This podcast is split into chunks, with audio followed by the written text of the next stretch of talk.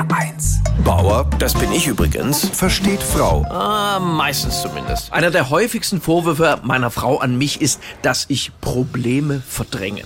Wozu ich nur sage, Schatz, welche Probleme?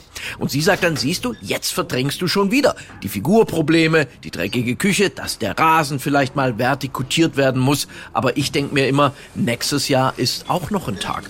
Wir haben zum Beispiel im Wohnzimmer ein Regal hängen, das wackelt seit 1998. Und seit einem Vierteljahrhundert bittet mich meine Frau darum, das zu fixieren. Aber wenn ein Regal seit 25 Jahren hält, wozu soll ich dann was verändern?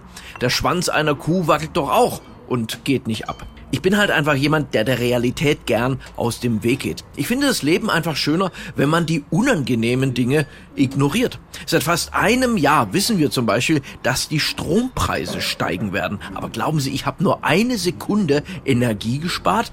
Ja, jetzt kam die Abrechnung von den Stadtwerken. Und die einzige Frage, die ich mir stellte, war, warum heißt das Stromrechnung und nicht Elektroschock?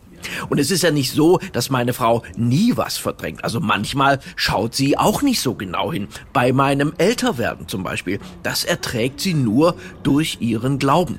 Gott hat dem Mann das Haar auf dem Kopf gegeben und sprach irgendwann, es werde Licht. Oder auch, dass ich mit zunehmendem Alter immer schusseliger werde. Neulich hat sie mich gebeten, ich soll eine Tiefkühlpizza in den Ofen schieben. Ja, dann kam sie hungrig in die Küche und sagte, also 220 Minuten bei 15 Grad, Schatz, das wird nix. Und da ist Verdrängung natürlich hilfreich, sonst wäre meine Frau möglicherweise gar nicht mehr mit mir zusammen. Sie sagt dann halt immer, sie hätte sich damals in meinen Humor verliebt, was mich dann auch überrascht, denn ich dachte, sie wollte mich mal wegen meines Aussehens. Und sie, siehst du, das meine ich mit deinem Humor. Bauer versteht Frau. Auch auf hr1.de und in der ARD Audiothek. HR1, genau meins.